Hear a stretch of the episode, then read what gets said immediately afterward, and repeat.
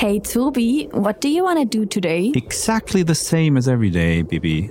We will conquer the world. Hmm, but we already did that yesterday, didn't we? Really? Then, well, what about talking about creativity? Cars can't fly? We show you that with creativity, everything is possible, and that this wonderful ability is in every single one of us. Listen now and learn more about your personal creative ability and its importance for you, for organizations, and for society. Hey, Bibi. Yeah, Are you here? Can you hear me? Hello. Hello.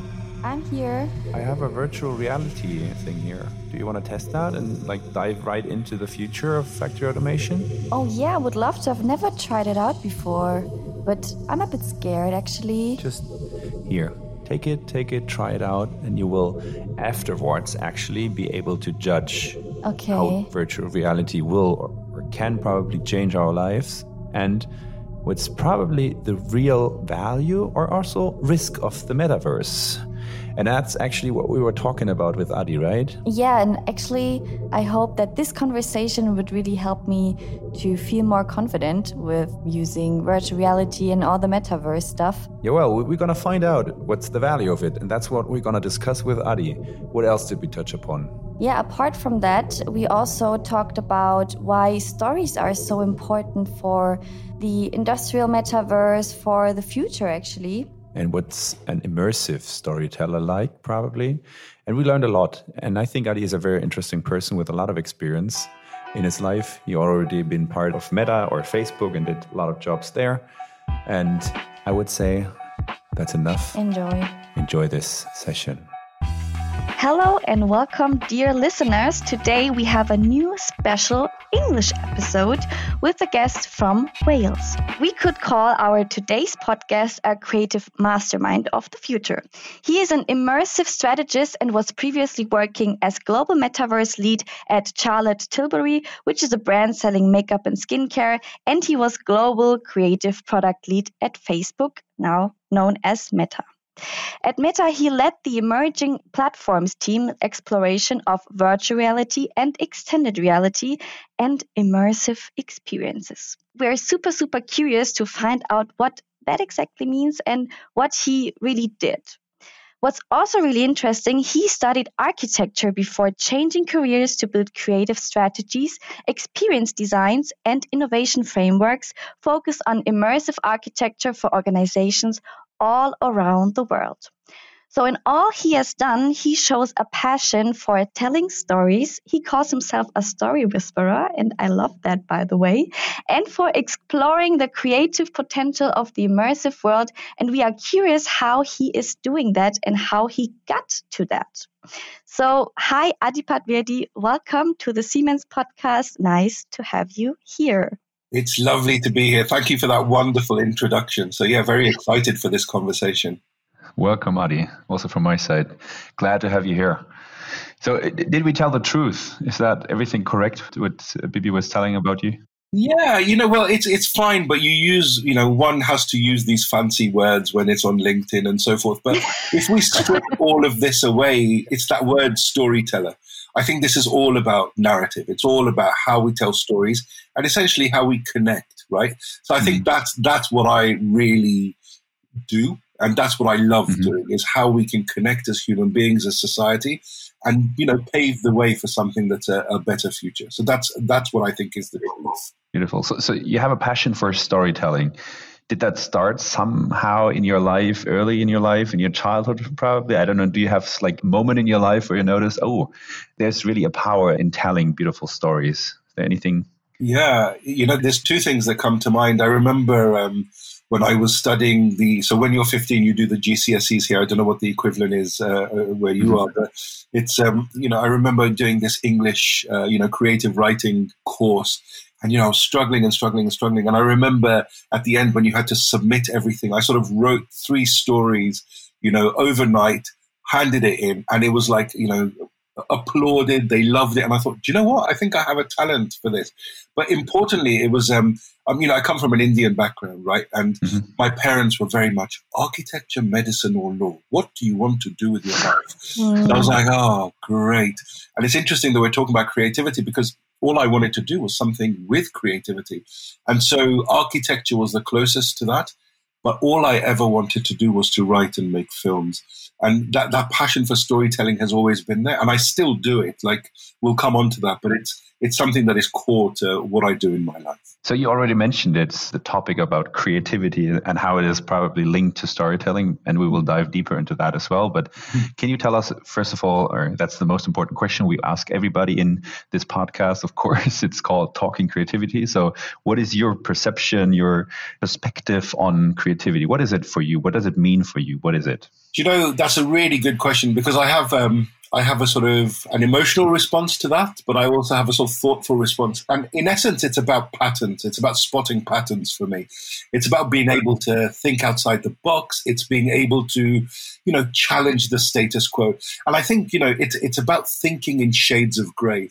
And what I mean by that is it's like the world seems to be quite binary in terms of how it makes, you know, judgments, how we sort of take a situation and say, well, this is either right or wrong or this or that and actually, to be able to dive deeper into that and really think about the nuance, I think that is where creativity is.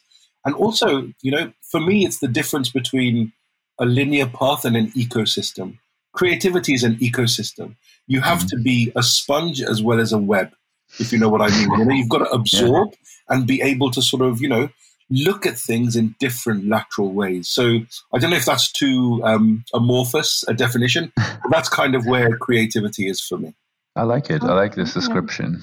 And how do you live that? I mean, we will talk about the business context in more detail afterwards, but what about your personal life? Do you somehow live creativity? Do you have routines or anything special that you do to stay creative, to be creative? See, that's an interesting question because I think routine is anathema to creativity. So if you have routine, you can't be creative. And I think that's the other thing. You've got to you've got to be flexible, right? And but to answer your question, one of the things I'm very interested in is I'm always asking questions to get to the truth of what the core question is, what the core thing is that somebody's talking about. And I remember there was this, um, I don't know if you've read it, there's a book by Roland Barthes called Mythologies, right? And he talks about masks that we wear in society. So you and I at the moment, we're wearing masks, right? Because we don't know one another. And the whole point of getting to know one another is you get rid of the layers of masks. But the biggest mask we wear is the one to ourselves, right? And creativity for me is how do I understand myself better in order to remove that mask and make sure that the intention that I have matches the actions that I take. So that's one thing I definitely do in life is to make sure that the intentionality I hold informs the action. So I'm not reactive, I'm active. And I think that is a core principle of creativity in my book. I like that. I actually never explained it the way you just did it, but when I talk to my students telling them about creativity, I always try to explain them that reflecting yourself is so important to really understand yourself and that can help you to really unleash your, your very own creativity because there's not like one single way of doing something new right? And being creative everybody has his, his or her own way of finding the way through and developing something. Yeah exactly. so, yeah. And it's a lens right? Because from what you've yeah. just said that creativity is a lens. So you know th- there's all sorts of examples you know in psychology where the way we're brought up right we sort of become molded in a way that we, we see the world through a particular lens. But mm. the more open that lens is, the more open to new information and new things and things that you may not understand. I think that's where creativity definitely sits. The only question is always uh, how do we train or like work on that like in a very practical way, right? So that's mm. always a question. If someone approaches you with that question, what would you say to that person? So that's again a, a, good question. And for me, it's about lateral thinking. So I think we get into a cycle in our personal lives and professional lives where it's, you know, here is a question or something which one responds to based on the parameters of the question that's being asked.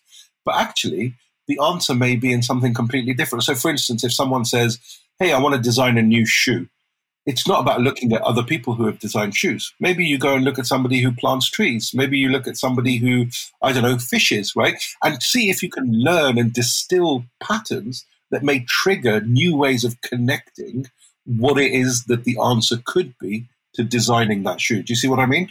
And that, that's the way I think I, I would teach it is to think laterally rather than linearly. Do you still think there are some areas or some things that hinder us from being creative? Maybe also from your experience from the past?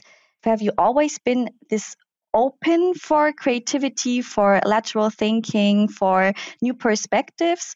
Or have you also experienced something that hindered you or that blocked you from being that way?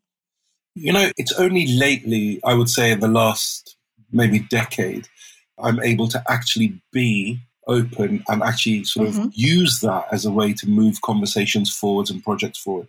But the thing that's always stopped that, I think, is it's communication, right? So when it's about, um, you know, that phrase of you may be listened to, but you're not really being heard. And I think that that, that is a big barrier because I've, I've found that, especially in my early architectural career, people have an idea of what is right and wrong, right? They're right and wrong and they will mm. impose that onto what they think your right and wrong should be. So therefore, it doesn't leave any room for you to make mistakes, to explore, to experiment, and that's been a big barrier. And personally, and you know, and it's something that I think a lot about is diversity. You know, um, sort of this notion of being inclusive, seeing the world as something that is it can enhance you, your creativity, your point of view, that's always been a barrier as well because I think people make snap judgments on who you are, the way you look, what you say. And I think that's a barrier for a lot of us. But I found it particularly hard to be creative and create as openly as I want to because of those kind of systemic things that we're now, I think, generationally uh, trying to get out. But how did you overcome that? That's super interesting because I think we will I mean, now you know that is something that is blocking you, and now you can handle it. You can deal mm. with it in a better way. Mm. But I mean, some people don't actually. And um, what would you would you tell them how they can get out of it, or what do you do maybe today if it still encounters you in a, in a certain situation? How do you deal with it sometimes, or what would you recommend to do? Don't be afraid to be wrong, and don't care what other people think uh, and be mm. loud because stand up yeah. your point of view because that's that's yeah. the thing right because it's uh, when you become part of a system so a business or whatever it's hard not to react to the people around you the peer pressure and so forth so it's just about being clear and confident about what you believe be happy with being wrong and also just don't care about you know what other people's impressions might be. And i used to fall foul of that all the time. And it's taken me a long time to go do you know what? I like my voice. I have a point of view. I'm not saying it's right but i believe it's right. And stick up for that. And i think that will take you a long way to break through those barriers. I, I like yeah. that view.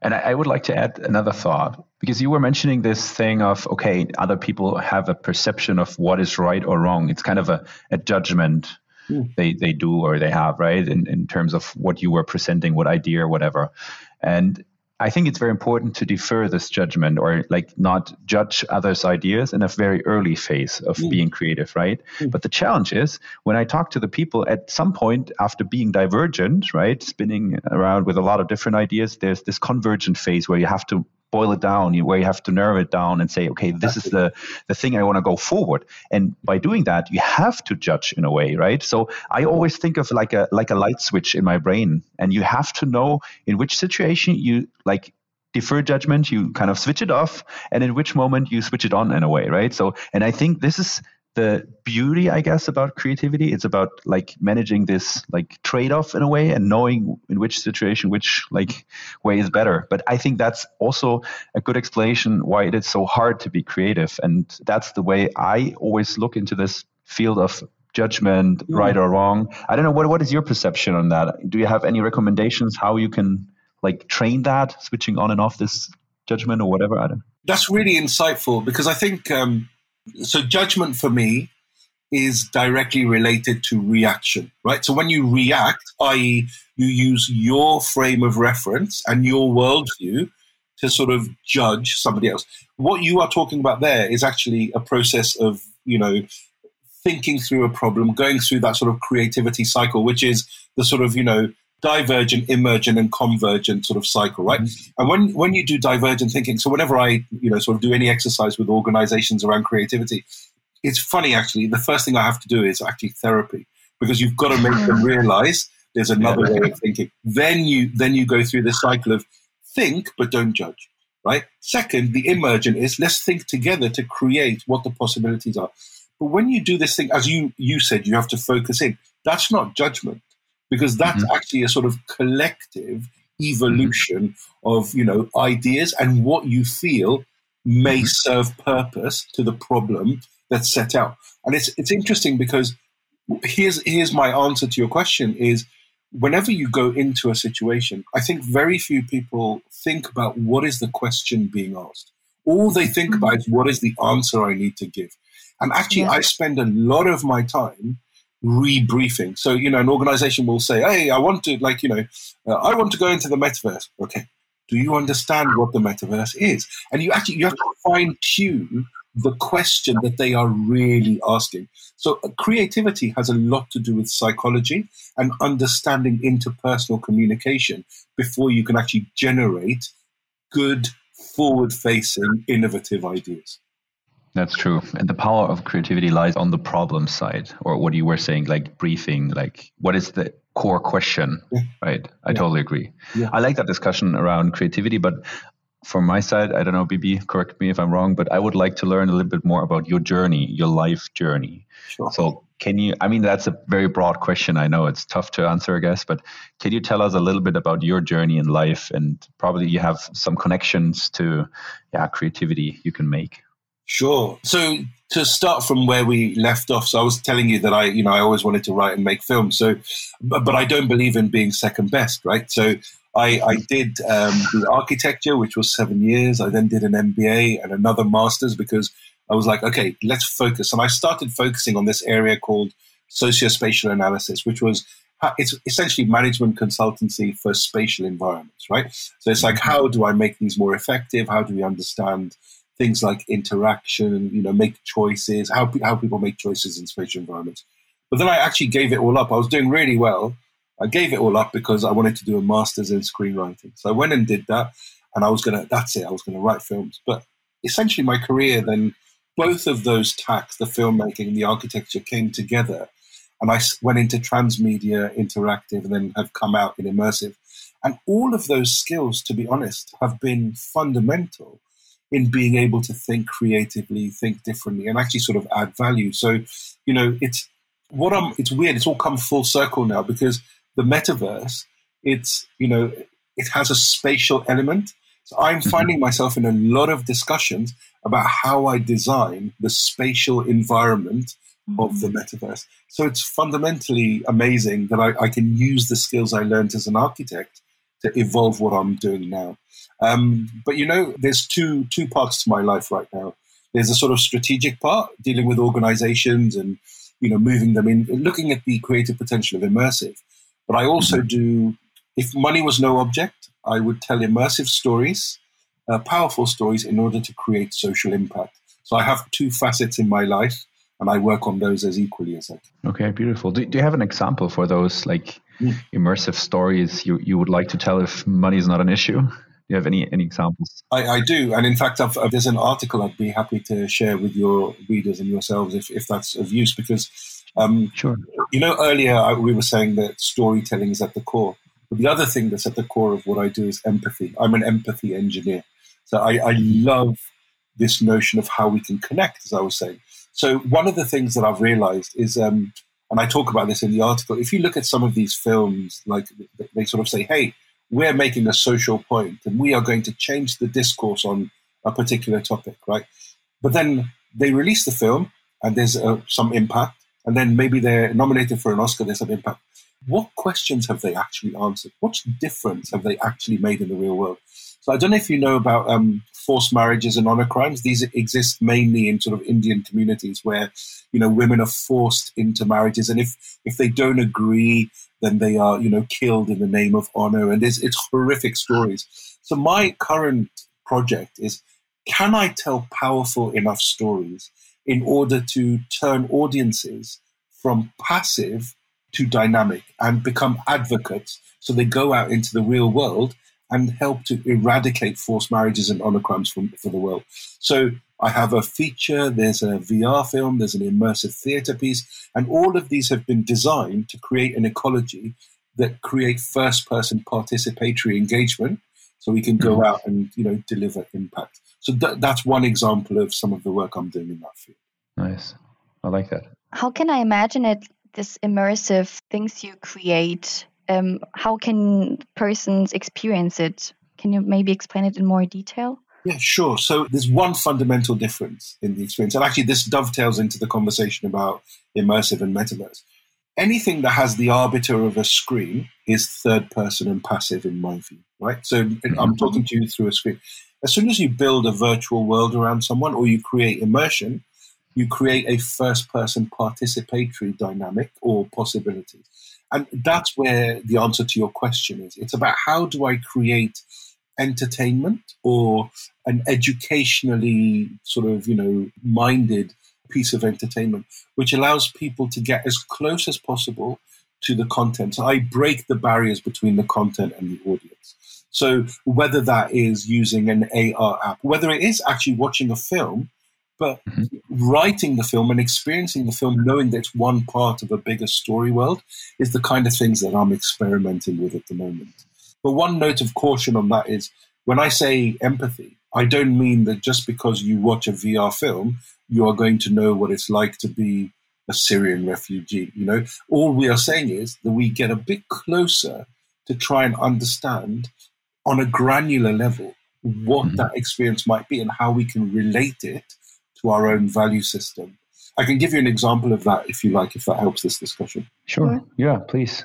So, the BBC, I, I did a project on. It's called the Syrian Refugee Experience. I think you can still Google it and play through it. But it was it was a, it was fun, but also the it kind of didn't go the way that we really wanted it to. But one of the things that was important was we created this experience, and it was getting lots and lots of views, but people were then sort of cutting off quite you know quite soon after the experience. And there was this there was this interview with a guy who his mum gave him a pair of shoes and said, "Look, if you're now going to do this, please wear these shoes because I don't want you to be uncomfortable." And he was so touched, he kept the shoes, and only when he got to freedom, he put the shoes on. Right, so it became like a token for him. Now, mm-hmm. it made us think about this this question of you know I was talking to you before about what is the actual question. The question is, what's the one thing I would not leave behind if my whole hmm. world was falling down around me. So you both can relate to that question. I can. And we can then start to have empathy by proxy to maybe what this person or these people are going through.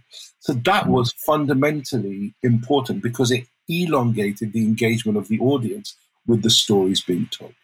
Beautiful, beautiful example how you use your creativity to engage people with a very, very important topic. Mm. Nice that brings me to the like a uh, switch to the if money is an issue in, in your life side, right? I mean, you as Bibi already said, you worked for Facebook or now called Meta. Can you tell us a little bit more? What did you do there? How did you join Facebook? What made it with yourself? How did you change, probably also as a person? What did you learn? Um, Also, especially about uh, metaverse, probably, and creativity. So it, it was an interesting journey. I sort of, it, so via LinkedIn, actually, so the opportunity came up mm-hmm. and it was a contract rather than a, a, a full time thing. Mm-hmm. And the title was a very grand title of Global Creative Product Lead for VR.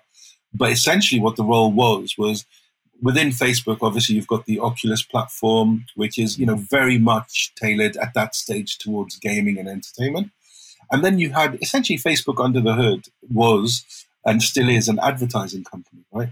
So they were have you know clients all around the world so my job was how do I link or show the potential of immersive for enterprise, for commercial impact.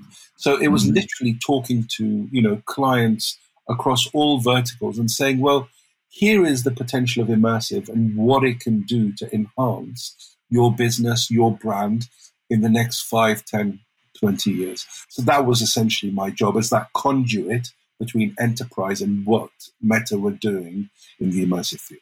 Cool. And could you maybe give an insight without mentioning the company name, of sure. course? a concrete example, what you did and how you translated that. Sure. So what, one of one good example of it. In fact, I'll, I'll give you three. Right. So the first one was the immersive and VR and what's now you know the move towards metaverse is not about replacing or replicating the real world. It's about augmenting it. It's about adding value to it. And one of the things we did was, which was I thought fundamental, was how can you feel in VR, right? So how could I essentially use, you know, my senses to evoke a fragrance or pick up an object and say, oh, this one weighs less than this one using just the controllers and the headset.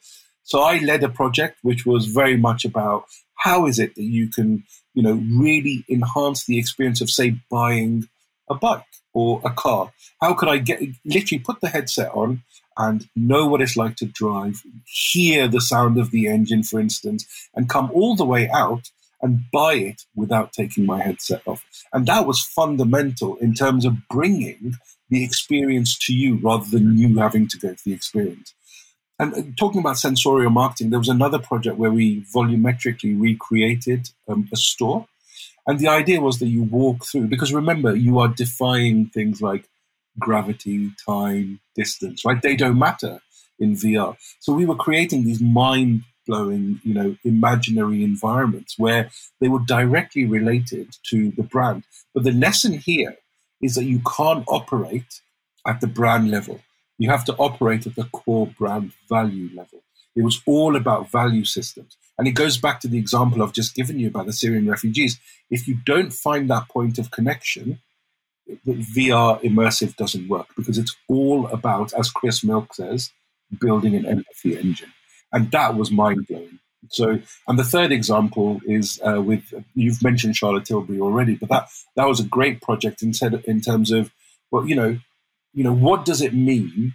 What does beauty mean? how do we actually sort of enhance that and how do we actually make that relate to who we are as a person so that i can't say much more than that but it was it was a fundamental project which was essentially about who you are as a person and altering you know the way in which you perceive you know things like makeup you know and mm.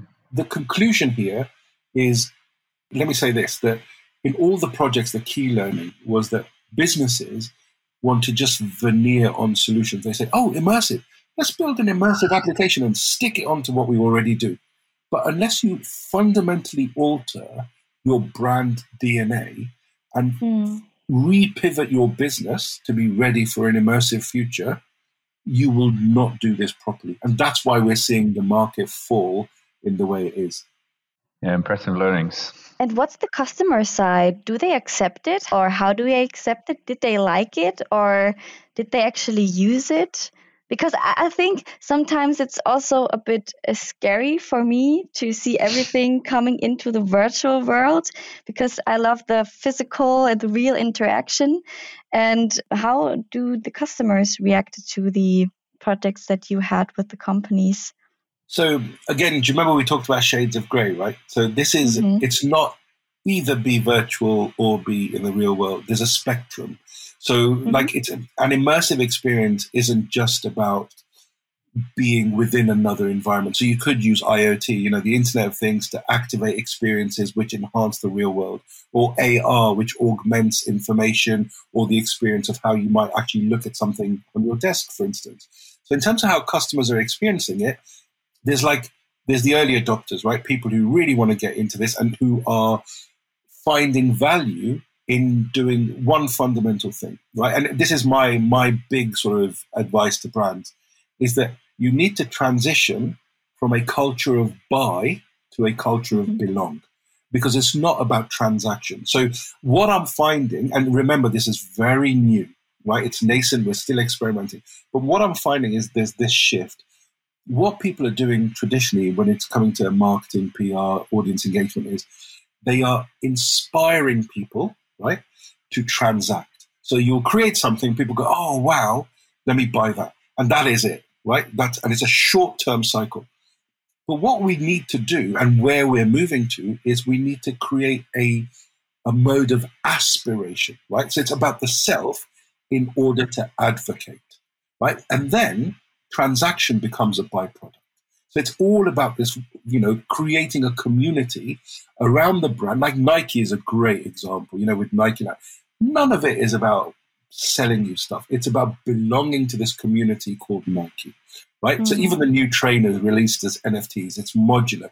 You get to be part of that. It's that notion of personalization, collaboration, and decentralization. Those are the three tenets of where businesses need to move. Interesting. It's not about selling, but about belonging. So yeah, I like that. I like that. So let's just switch the perspective here a little bit because I'm also curious about your perception of how creative is Facebook or Meta or other companies you probably also worked with because what we're trying to do here at Siemens is we try to promote this beautiful human ability of creativity and also kind of educate the people about but also support them in being creative and creating the new innovations of the future. So, do you have any perception of how creative is Meta? How do they support the creativity of the individuals, of you probably in that project? What are the things that like support creativity in an organizational setting, and what's your perception on that? Probably during your life, but also only focusing on Meta. I'll answer that question a bit more generally rather than sort of giving specific examples. But let me just deep dive into Meta. I think, if I'm being honest, my experience there was actually quite. It was quite a not difficult, but it was a hard experience in terms of mm-hmm. exactly what you've said because it's such a big organization. As hard as it tries to say that it is open, collaborative, and creative, the experience is actually a bit different because it has to be structured in some kind of way. And I think just to extrapolate from that, I think that's one thing organizations, I think there's a massive gap between what they say they are doing when it comes to creativity and what they're actually doing. And I think there's two reasons for that. Is it's still a hierarchy and it's fueled mm. by ego. And it's the yeah. ego says, you know, this is the way we do it, and then that's filtered down rather than it being the other way around, where you go, Hey, who mm. are you?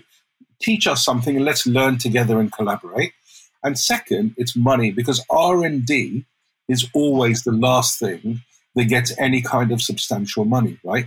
And for me, it needs to be the other way around. It's like I have yet to work for an organization. If I ever set up a company, I, I would love to think that I would I would want to set up an ecology of just experimentation because mm. that for me is what will fuel creativity.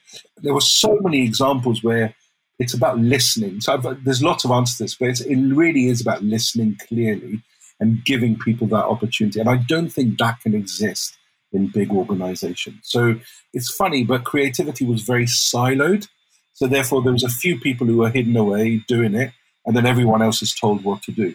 And it's which is cool, but it's not conducive to uh, collaboration and also um, something that's truly open source. For me, creativity needs to be open source, right? and, and the metaverse, for instance, at the moment, even though it implies open source, is still an oligopoly, right? Because it's owned by about four companies who are doing all the virtual real estate work. And it needs people to hack that in order for us to really, truly be creative, open, and collaborative. I like that claim. Let's make creativity open source. Could be our title of the podcast. Beautiful. Yeah. Anything else you want to know, Bibi? How did you or did you try to I'll call it promote creativity anyhow still within the company or how did you live creativity within your job anyways within the projects that i worked on at meta creative so i went through a process with clients right so mm-hmm. the first part of it which was something called a discovery meeting um, with clients and it was great because you have a client who goes what the hell is this why should i listen to you and we've got us going hey immersive is cool. So that was the most, you know, the biggest opportunity to be creative because you have tension, right? And in mm-hmm. tension grows, you know, creative solutions. So that's where I was able to be the most creative because I was literally the only person who was mm-hmm. going in, going, hey, this is what immersive is. This is what it could do with you. I do for you. And then I went through an agile workshop and rapid prototyping process to show them what the potential was. And uh, behavior change, mindset change, that is the best outcome of creative thinking. So that that was mind blowing, and I've tried to apply that to everything I've done since. So the projects I'm involved with at the moment. So one of them is how do we create a global immersive medical school? So is there a way that I could deliver medical education around the world? And you have to be able to think creativity, i.e., don't have any boundaries, learn how to listen, define the problem, and make sure that you think laterally about how to deliver the best solution. So I think that's an answer to your question, but that's that's kind of my sure. response to it. map, map, map, map, map, map, challenge time. We have a little yes. creative challenge for you. Just a little. We have that for every podcast. a little creative challenge to yeah spark your creativity. For that, we have four questions prepared for you. Maybe I don't know if you just keep it in mind. It's really easy, short answers, um, or you write it down. But with those four answers, because obviously you're a storyteller, I'm sure you will tell us a, a great story. Because with that four answers, you create your own little story to us, to our listeners, and inspire us. Okay, are you ready for the questions? Sure. Okay, so the first question is Who was your idol when you were little? Good question. Who was my idol? Uh, the. Your father. No, no, he was definitely not my idol uh, so, in fact, if we're talking about that, it's actually uh, my mum. My mum would okay. have been my idol. Yeah. Okay. Perfect. Want me to tell you why, or? Yeah, you can share if it if you if you want yeah. to. Sure. It's up to you. Actually, no. Let's let's save it. I'll save it for the story. Okay. My mum. Okay. Yeah. Yeah. Second question: What is a really funny or surprising or crazy fact about yourself that you love to do? Uh, Lego mosaics. Oh. I made big, big mosaics with very small pieces and uh, photographs. Nice. Oh, nice. Okay, cool. And third question If you could have a superpower, what would it be? That's a really good question. Do you know, it's to be able to um, think clearly. That would be my super. Like to think beyond the world, like to think on a universe level, thinking yeah. without limitations. Yeah. Yeah, that's that's good. Yeah. And last, last question. questions. Where is your next journey heading to? Do you have any business trip, any vacation planned? Just a location where you're next heading to? Yeah, Spain. So um, uh, Madrid. Madrid. Madrid. Nice. So these were the uh, four questions, and now feel free to tell us a creative story incorporating all of those four parts, right? Madrid, it's Madrid, it's Lego Mosaic, it's thinking without limits, and it's your mom. yeah. Like you can take your time. It's not like you don't, don't have to shoot out right away. Yeah. This is great. My mum was uh, born in Madrid and uh, ah. she by the seaside. But there was it was a town that um, existed it was a little island just off of, um, you know, just out. If you go out to the coast, and you know, there's a little island. But she always classed herself as being from Madrid. But from that island, all the people were born as fragments. They weren't born whole. They were born as fragments because they, you know, the way the world had gone, you know, as they'd evolved, you weren't born a whole person. So you had to find all of your component pieces. And my mum was like, you know, she desperately, desperately wanted to you know, find her family. She always wanted a family, right? She wanted to have children. But before she could have children, she had to find herself. And so she decided to leave the island because people weren't really allowed to leave. But she decided, you know, one day I'm going to leave. So she left and she sort of rode across and she mm-hmm. started a journey to find. And the only thing that she could see was that she had this um, this stone that her father gave her, and it was clear but her father said, Look, whenever you're lost, if you look through this stone, you, you will get a signal as to where to go to find the rest of who you are and, you know, put the pieces together. So she did this, and the journey led her all around the world, and she picked up these little fragments, but slowly she started to put herself back together again. But the final piece, the heart, right, that's the key thing she needed before she could have her family. She couldn't find anywhere on the earth and she was sad. She was crying. It's like, I'm not whole. What do I do? And she listened. She just thought about her father, and she thought, "There's only one thing." What? And she heard her his voice, and he said, "You keep looking straight in front, but you never look up. Look up to find the truth. Look beyond where you are now. So she took the stone, she looked up, and she saw it, but the last piece was not on earth. She had to sort of let herself, all the fragments, she had to let go of all the fragments in order to be able to go up and get this piece. Because what she realized is that was the first piece she needed, not the last. So she went out, got that piece, came back, put everything together, and then she became whole again. And that is how she was then able to have a family. Wow. Very good. That was a that was a really really a story compared to all the others. They kept, kept it really short, but uh, now we understand that you're really an immersive storyteller. So I was immersed yeah. in that story, even though we only had the screen here and we're like only connected in a digital way. But beautiful. Thank you very yeah, much for sharing very this. Impressed. Thanks a lot for sharing that. No, no, beautiful. Cool. And I think there's only one little topic left, and I think we already touched upon that like regularly the topic of metaverse. Yeah. And I think we owe our listeners a little bit of an explanation probably here, and we can also like dive a little bit more into that if you want. And that leads me to the first question. So we talked about it, but can you explain it very briefly? What is the metaverse? So first thing I want to say on the whole conversation of metaverse, right? So it, it's really interesting. There are already people calling themselves metaverse experts. Mm. There's no such thing. You know, even though I, I'm privileged that I may be able to offer you some insights because of the work that I've done, no one knows what the metaverse is. I don't know what it is or where it's going. But in terms of what the intention is, the intention is it's like a set of, it's like an environment within which you can create like connective tissue, uh, and you know between the real world, online environments, and really find a way to connect with people around the world. Right. So that's essentially what the component parts of the metaverse are. But if I was to dumb it down even more or simplify it, the definition is it's like a 3D website, right? So it's the next evolution of what a website is. If you think about the website now, it's a website, but with a, a, spatial element to it, right? Something that has a physical dimensionality to it.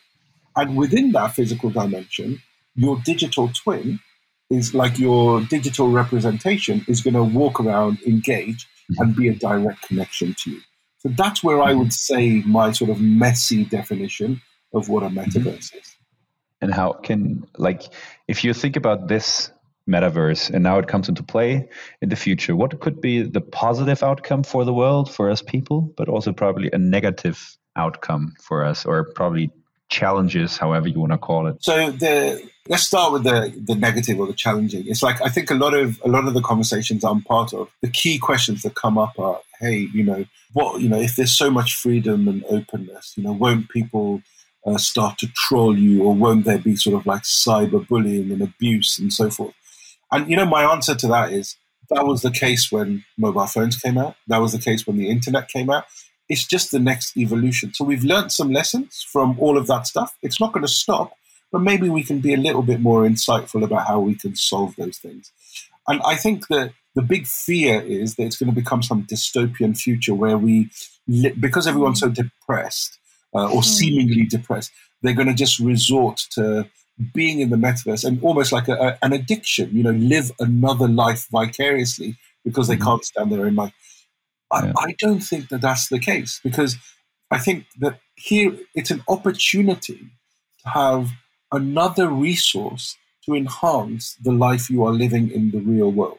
Now, I am not an advocate of living your life virtually or in the metaverse. I like living my life in the real world. What I love about it is that I have more access to tools and resources where I can live different experiences I can create things with people around the world.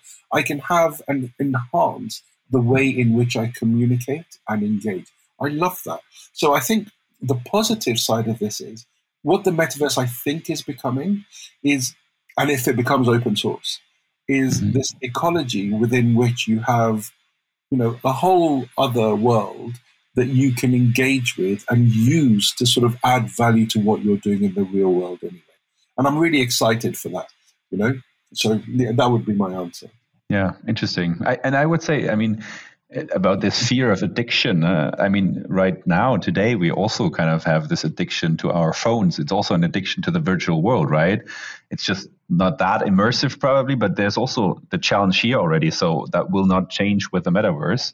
So i totally agree. I think the biggest fear what i always hear when i talk to people about that t- topic is that they fear this losing this real connection with people and this real interaction and meeting and having social experiences in real life. And i think that's probably a little bit the fear especially with this experience around the covid pandemic situation right where we all were distant from each other but I yeah. think even or especially the COVID situation taught us the value of real social events where you come together in a room and you really meet. And I think that's that especially helps in like learning to adopt the metaverse probably the way it is good for us, right? Not yeah.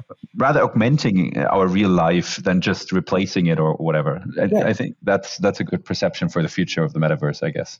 And I agree with you. It's actually totally the opposite. You actually get to connect with people. And one one question, one provocative question I have for your listeners is before they make any kind of snap judgment about the value of the metaverse and immersive, how many people have actually put on a VR headset and gone through an experience? So if you have gone through it, then I will listen.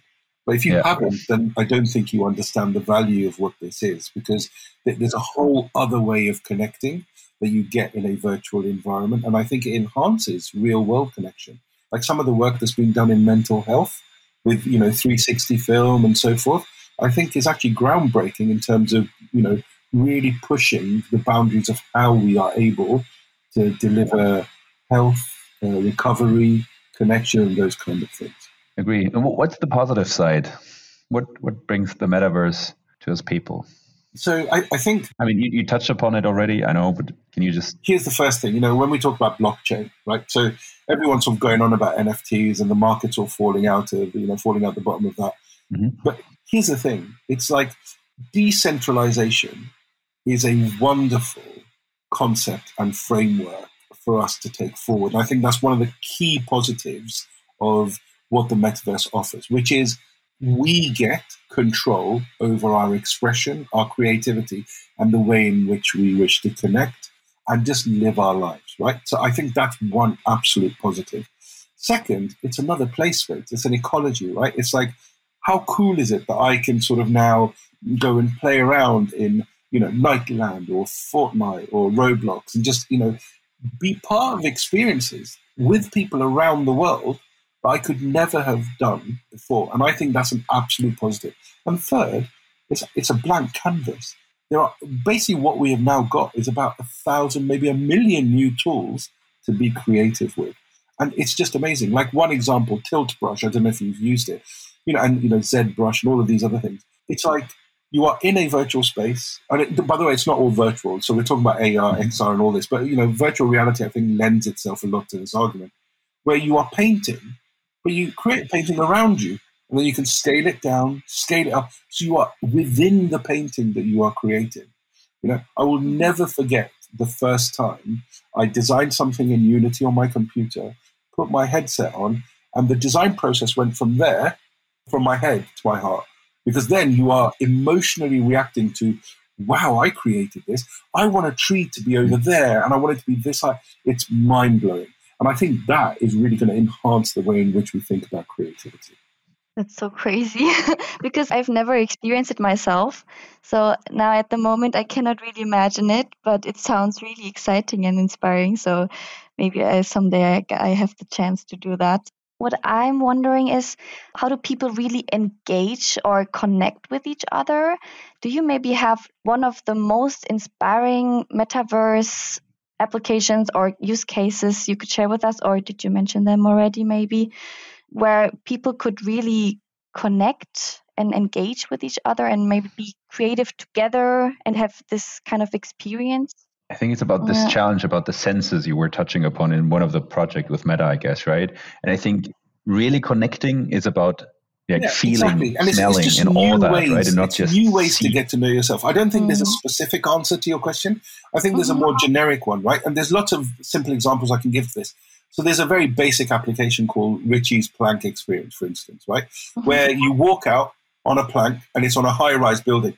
Now I know that I am in my room, but I, I still cannot do this experience because I'm scared yeah. of heights, right?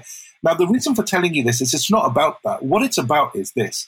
Like Usain Bolt talks about this. He says they did an experiment where they looked at the neural sort of, you know, mapping of his brain and the same neurons fired when he was thinking about running as when he was actually running. Right? Now that's mind blowing because what it means is that you can take like embedded memory, you can take experiential memories and augment them into the experiences that you create. So, for instance, with the sensorial marketing stuff, if you've got a fragrance, like obviously in VR, if I'm going to, you know, spray something, you can't smell it because I'm not spraying anything physical or tangible.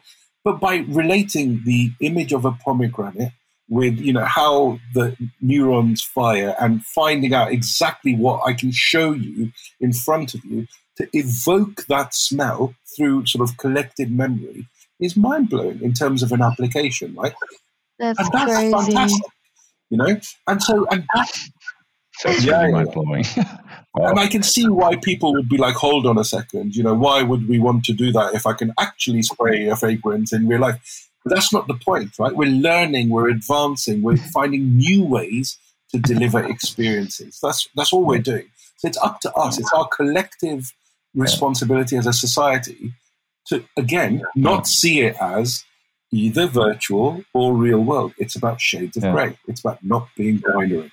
What just came to my mind, could it be also the case that could help fighting fears, for example? I mean, you just you just talked about the example with I mean, if I would be afraid of heights, I wouldn't go up a very high building voluntarily, but maybe with this uh, experience within the metaverse or VR or something you can I don't know, train it, uh, Absolutely, it's about solving problems. So, for instance, you know, um, like um, there, there's a whole application around PTSD. So we're not we're not just talking about VR. You know, also 360 film to be actually immersed in and embedded into an actual experience that you can look around. So there's a film called Traveling While Black, which mm-hmm. talks about the sort of you know the African American experience in America. It's mind blowing that you can just sit, but because the experience is happening around you and the way the story is being told, you really feel viscerally connected to that story. Now, similarly, with with this guy who had his um, the PTSD thing, there's a whole application about talking to, making you face up to something that you know is within a safe environment. There was another guy who had his hand, you know, sort of chopped off in the war or blown off or whatever. But you've got in VR because of the you know the, the, the mapping I was talking about, where you can actually sort of like he, he knows what it feels like to open and close his hand on the hand that was chopped off. So in VR, he's got both his hands, right? And mm that just helps emotionally, cognitively with so many things. And I just want to mm lead it back to, you know, organizations like yourselves, like Siemens and other sort of organizations. It's not just about marketing or audience engagement. It's about problem solving as well. It's like in architecture, when I did architecture, if I had VR now, uh, what, what is now available back then, it would have been amazing because I could build a whole building, show you how you can walk through it, show you the materials, show you, you know, everything about that experience in a very cost effective way. And we can problem solve before we build it in the real world. So anything like that would just be amazing. So factory automation. How would we solve a factory automation problem, right, in VR? It's yeah. all about foresight and insight in a cost effective way to deliver solutions that are sustainable in the long term in the real world. We have not solved that creative challenge because, like, building the metaverse and exploring it, it is a creative challenge in itself, I guess, right? But I think that brings us to the closing of our podcast. And I guess. No, just our final closing question. Otherwise, yeah, otherwise, we conclude always with the final question to you, Adi. What is the thing you would like to share? Like, probably related to all the discussion we had. But what's the, the one thing you would like to share with the listeners related to hmm. metaverse, creativity, your life, your experience, immersive storytelling? With all the talk around immersive and metaverse and the work that I've been doing, I think there, there is a real human element here, which is a, a need for us as a society to be more open minded about what possibilities are and to allow for change in a meaningful and positive way. That's number one. Number two, I think because of the, the if you think about empathy as a yeah. business driver, and at the core of what immersive can offer. I think any problem that needs a solution in any business across any vertical could embed a social impact factor into everything that they do. So we could collectively start to really think about the world as a unified entity that we could make better through the work we're already doing. And third is, I think it's just about, you know, understanding that this this whole notion of the metaverse is still a work in progress, and it's okay to experiment and explore and make mistakes, and we should allow for those mistakes to happen. Otherwise, we will not find the best way forward. Those would Beautiful. be my. Thank you very much. That's lovely. Thank you so much, Adi. It was really, really insightful and very inspiring.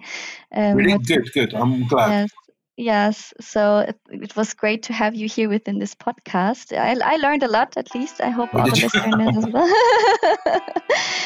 and yeah, let's let's hope for more creativity in the future. Future. Uh, thank you very much. I've really enjoyed this conversation. So it's uh, I really hope it's valuable. I really hope the listeners engage with it.